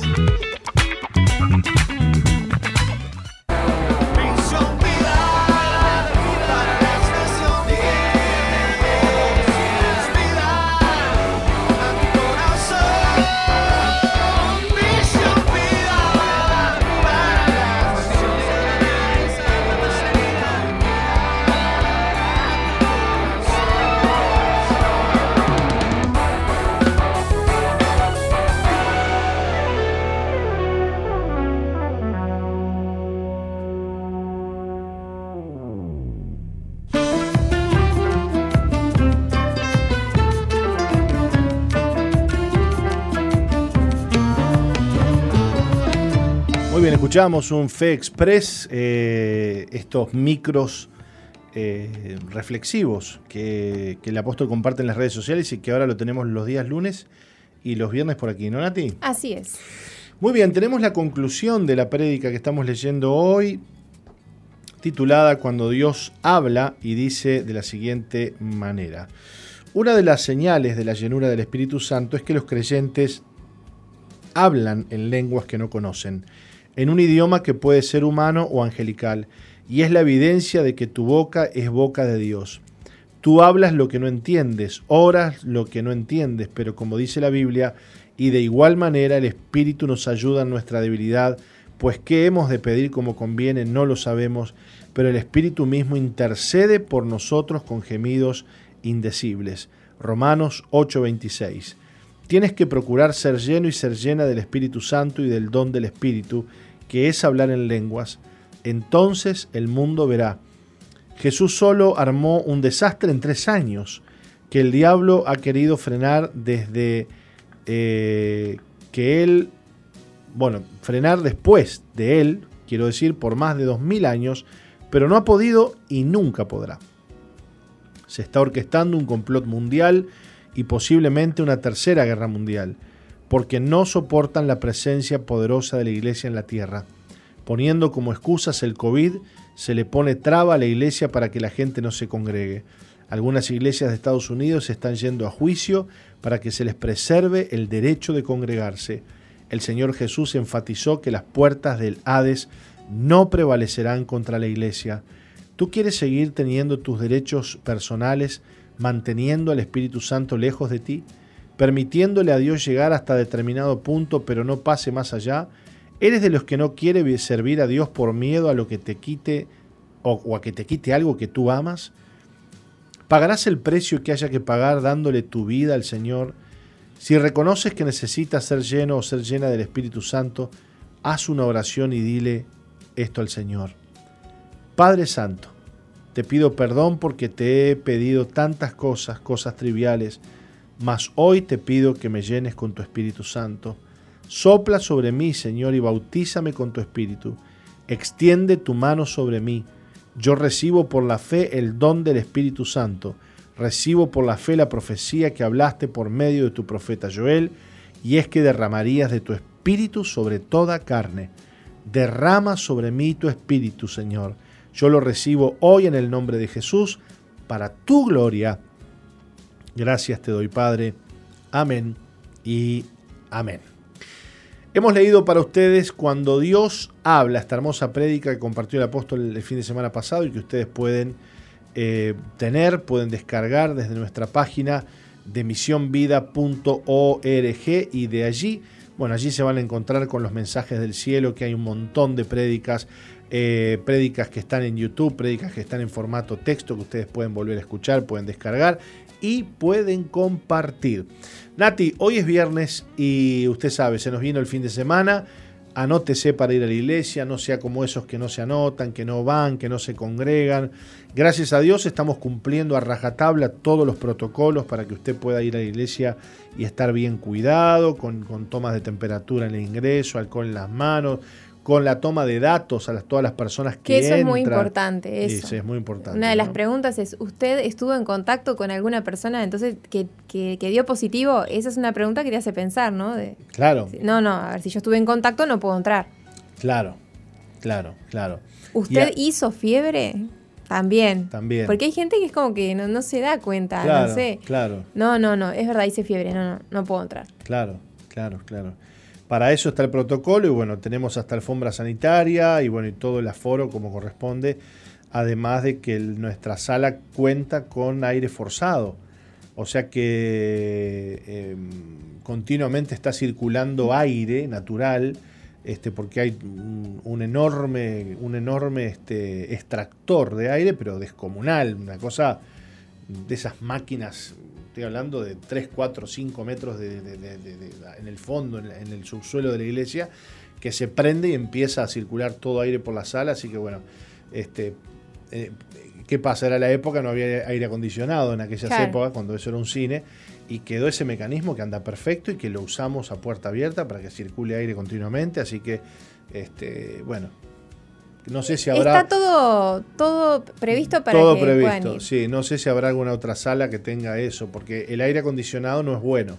Porque el aire acondicionado lo que hace es reciclar y recircular el aire de la sala. Sin embargo, el aire forzado lo que hace es renovar continuamente y generando una corriente de aire de forma artificial, pero es una corriente de aire al fin, es aire que, que se saca de la sala y que entra desde afuera hacia la sala, renovando continuamente el aire. Así que quienes estamos dentro de la sala estamos respirando un aire que se va renovando continuamente y que eso es más que este, recomendable para seguir el protocolo como corresponde. Ahí está. Y el domingo pasado el apóstol eh, dijo, recordó a los colaboradores que los matrimonios pueden sentarse juntos porque viven en la misma casa, duermen en la misma cama. Bueno, sí. Entonces, que podían sentarse juntos. Porque hay matrimonios que les gusta sentarse juntos. Entonces, claro. que no sea un obstáculo, ¿no? Claro, claro. Bueno, sí, de hecho, si usted vive con la persona que va este, a, la iglesia, es, es, tonto sentarlo aparte. No, no solo vive, sino que duerme. Bueno, sí. O sea, sí, sí, sí, convive. convive. Respiran el mismo aire, exacto, más o menos. Exacto, exacto. Así que este, no hay motivos por los cuales separarlos. De hecho, eso, eso está dentro del protocolo que Salud Pública este, pide a, algún este lugar donde se hace alguna actividad pública, bueno, está, pero después de ahí ya hay este, más de un metro de distancia entre el siguiente, ¿no? La siguiente sí, casi dos metros entre asiento y asiento. Exactamente. Así que bueno, Nati, no hay excusas para no congregarse y, y para no ir a la iglesia, así que eh, si usted eh, quiere ir, quiere anotarse, comuníquese al 095-333-330, deje un mensajito, diga yo quiero ir, me llamo fulano de tal, me anoto para ir a alguno de, los, de las reuniones del fin de semana. ¿Mm? Así es. Nos vamos a ir a una pausita y volvemos, Volvemos. con el testimonio. Vamos. No cambies, ya volvemos con Misión, Misión Vida.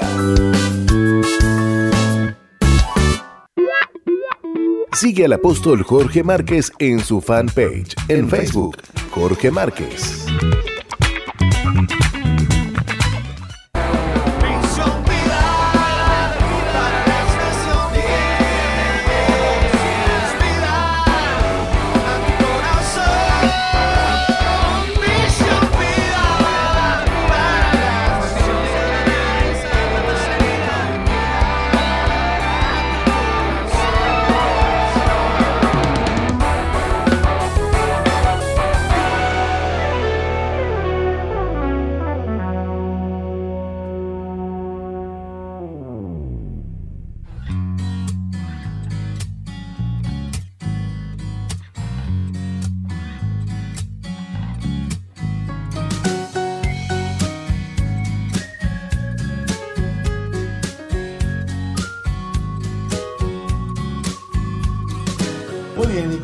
Anunciado, Nati, en el bloque anterior está con nosotros Jonathan Galiardo, o Gallardo, como diríamos acá en, Uruguay, pronunciamos la doble L como una Y, Gallardo. ¿Cómo estás, eh, Jonathan? Buenos días, Bienvenido. pastor, muy amable, muchas ¿Sabrían gracias. tus padres cuando te pusieron el nombre Jonathan que era un nombre bíblico? La verdad que ni idea, pastor, pienso que no. ¿Eh? Qué bárbaro, ¿no? Qué bárbaro, ¿no? Jonathan o Jonathan. Jonathan. Jonathan. Bueno, eh, gracias por estar aquí con nosotros, Jonathan. No, gracias a ustedes por este privilegio, pastor. Le vamos a pedir a Nati que nos lea un poquito tu, tu historia y conversamos. Muy amable. Jonathan no conoció a su padre, un hombre adicto a los juegos de azar que abandonó el hogar cuando él era un bebé. Creció junto a su madre y cuatro hermanos en un hogar de buena posición económica. Su madre era una mujer esforzada, nunca bajó los brazos, continuó luchando y trabajando para que no le faltara nada. No obstante, debido a los viajes que debía realizar, a sus cinco hijos le faltó padre. Jonathan tenía siete años cuando comenzó a trabajar vendiendo en la calle. Sus compañeros de escuela sabían que él siempre tenía dinero y le pedían que les comprara drogas, hasta que un día, por curiosidad, Jonathan fumó marihuana. Poco después consumía, consumiría alcohol, cocaína y pastillas. A los 16 años dejó las pastillas porque le hacían mal, pero se hundió en el consumo de cocaína. Luego abandonó los estudios, por entonces trabajaba, pero el dinero obtenido era íntegramente gastado en drogas. Un día encontró 12 mil pesos que su madre tenía guardados y los gastó en cocaína. Luego, recapacitando en lo bajo que había caído, se dio cuenta que necesitaba ayuda y tomó la decisión de ingresar a un hogar veraca. Hace un año y medio que dejó de consumir, hoy es colíder en un grupo amigo, se siente feliz y está agradecido de formar parte de una familia que le recibió y le amó como estaba. Hoy, con Cristo reinando en su corazón, no hay vacíos que llenar y Dios es suficiente. Bueno, Jonathan, qué lindo saber que, que Dios te transformó la vida, ¿no? Amén.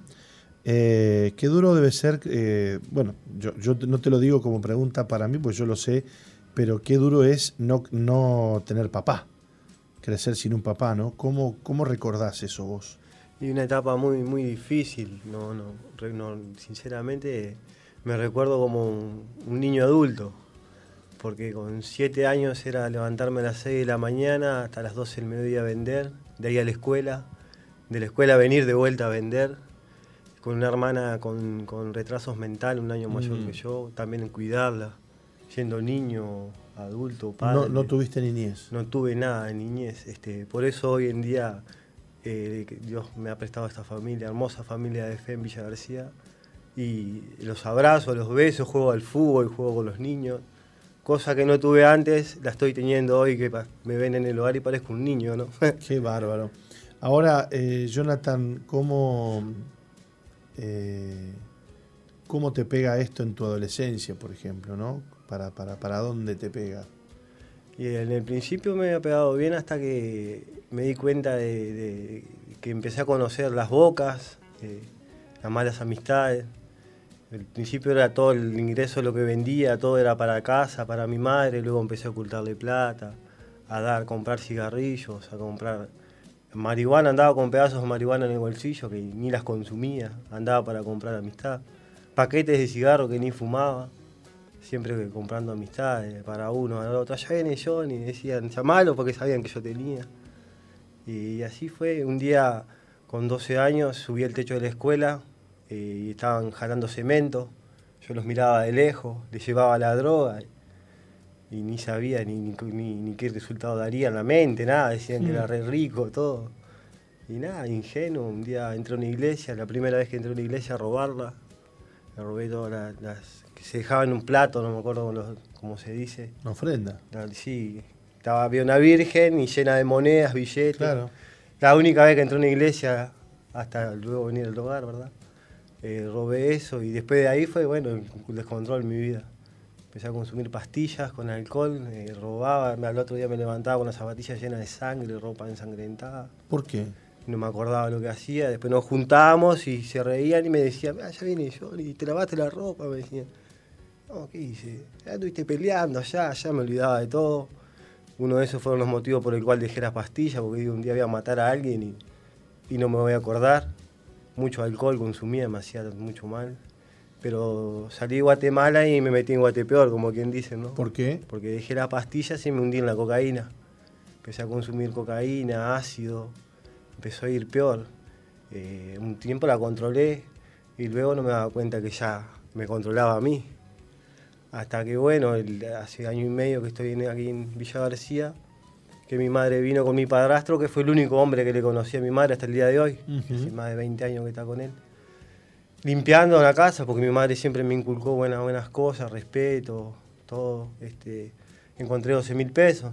Y ella estaba acá en Montevideo haciéndose un chequeo que le venían a poner un marcapasos a mi padrastro. Y me lo gasté. Me lo gasté. Mamá siempre queriendo internarme, diciéndome que, que eso era mal. Y yo le decía, no, mamá, la típica de siempre, ¿no? Yo la controlo, ella no me controla. Y gasté todo. Y terminé de gastar los últimos mil pesos y sentí una culpa bárbara. Empecé a sentirme mal, empecé a llorar, no sabía ni por qué. Cuando llegó de Montevideo a Paysandú, pues yo soy de Paysandú, cuando llegó, le dije que me quería internar y empezó a llorar de, de felicidad, ¿verdad? Porque toda la vida había querido que Claro. yo dejara todo, consumí más de 19 años de droga, Wow. toda la vida. Y empezó a llorar de felicidad y ella trabaja con unos, con una es media política ella. eh, y conocí Villa García, porque le pedí que no me internara en ningún remar, porque tenía amigos que estaban en remar y andaban siempre con cocaína, con porro, con pastillas en los bolsillos. Yo decía, para internarme y seguir así, sigo en la calle. Y conocí los hogares Veraca, conocí Villa García, y le doy gracias a Dios este, por eso, ¿verdad? Y hoy en día hace un año y medio ya que, que dejé todo y me siento amado, me siento querido. Eh, Dios me bendice con, con la familia de la fe que me ha dado, me siento, me siento bien. Qué lindo, che. ¿Cuánto hace que estás en el hogar? Un año y medio va a ser la semana que viene, va a ser un año y medio. El 9. El 10, perdón. Qué lindo. Eh, un testimonio cortito. Sí. Está- cumpliendo los cuatro meses en el hogar, el 10 de, de septiembre yo hacía cuatro meses que estaba en el hogar. El 9 me llama mi mamá diciendo que había muerto una hermana. Me habían, eh, le habían chocado, se iba a trabajar y le habían chocado. Y yo hoy en día lo veo de esa manera, ¿no? Yo digo, ¿qué hubiese hecho si no hubiese estado en, en- en los brazos de Dios, verdad? ¿Qué, qué hubiese hecho? Porque yo antes de una situación de esa, lo primero que quería era ir a buscar a la persona y mandarme cualquiera. O robarle, o prenderle fuego al auto. Y hoy en día le doy gracias al Señor porque estoy con vida, estoy bien y, y estoy tranquilo, tengo paz. Me siento muy amado. Por, por- siento el amor que hoy en día que antes no sentía por mi familia de sangre, ¿verdad? Y estoy muy, muy agradecido con Dios. Hace cosas lindas, Dios. ¿no? Paz, milagros. ¿Y qué, qué haces hoy en la iglesia? ¿Servís a Dios? Hoy sirvo a Dios, sí, sirvo a Dios. Este, soy colíder de un grupo de amigos, gracias a Dios. Ajá. sí tengo responsabilidades en el hogar, eh, Dios me va levantando día a día, tengo paz, que es muy importante, estar tranquilo, dormir tranquilo y nada. Y hace ya casi, bueno, desde que entraste al hogar que no te drogas. Desde que entré al hogar no. Los primeros tres días en el hogar decía esto tanto rito, la simulacreaba, ¿viste? Un día me levanté quebrantado mal, mal, mal, mal. No paraba de llorar, decía, nombraba a mi madre, decía mamá y lloraba, y lloraba, y lloraba, y lloraba. Y un líder que ahora no está, Guato, que ahora no está en el hogar, me preguntó por qué, por qué yo no sé, le digo, me levanté pensando en mamá y no paraba de llorar. Y él me entró a hablar y me hizo entender que yo tenía un rencor contra mi madre que no lo sabía. Por el hecho de no haber tenido niñez, de haberme hecho un adulto siendo un niño, y, ese día me entregué de corazón a Cristo, porque el primer día me había entregado de onda. Claro. Y, ese día me entregué de corazón a Cristo y fue lo que me dio la permanencia. Y hoy en día estoy muy agradecido con ese líder, ¿verdad? Porque si no hubiese sido por él, tal vez me hubiese ido ese día. Y Dios lo puso ahí, en el momento y en el lugar exacto. Qué amor de Dios, ¿no? Amén. Qué amor de Dios. Qué lindo escucharte, Jonathan. Te agradecemos mucho que hayas venido. No, por favor. Y ahora de aquí para adelante hay que seguir Amén. Vamos ¿eh? por todo. ¿Eh? Sí, amén. A encontrar los propósitos que Dios tiene con, con tu vida. Mi propósito era estar un mes en el hogar. Llevo un año y medio. Mi propósito era, ¿no? Dios me rompió y estoy bajo su voluntad, gracias a ella.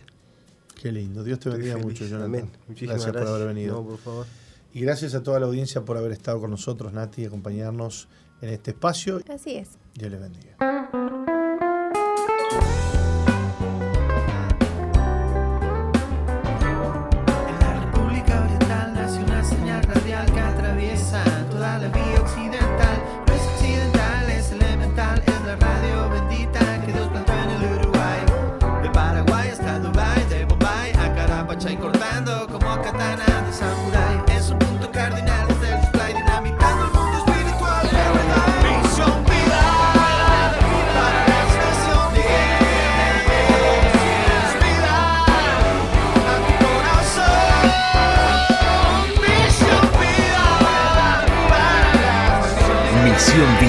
La iglesia que Dios plantó en Uruguay para que juntos alcancemos lo imposible, presentó su programa exclusivo que conduce el apóstol Jorge Márquez.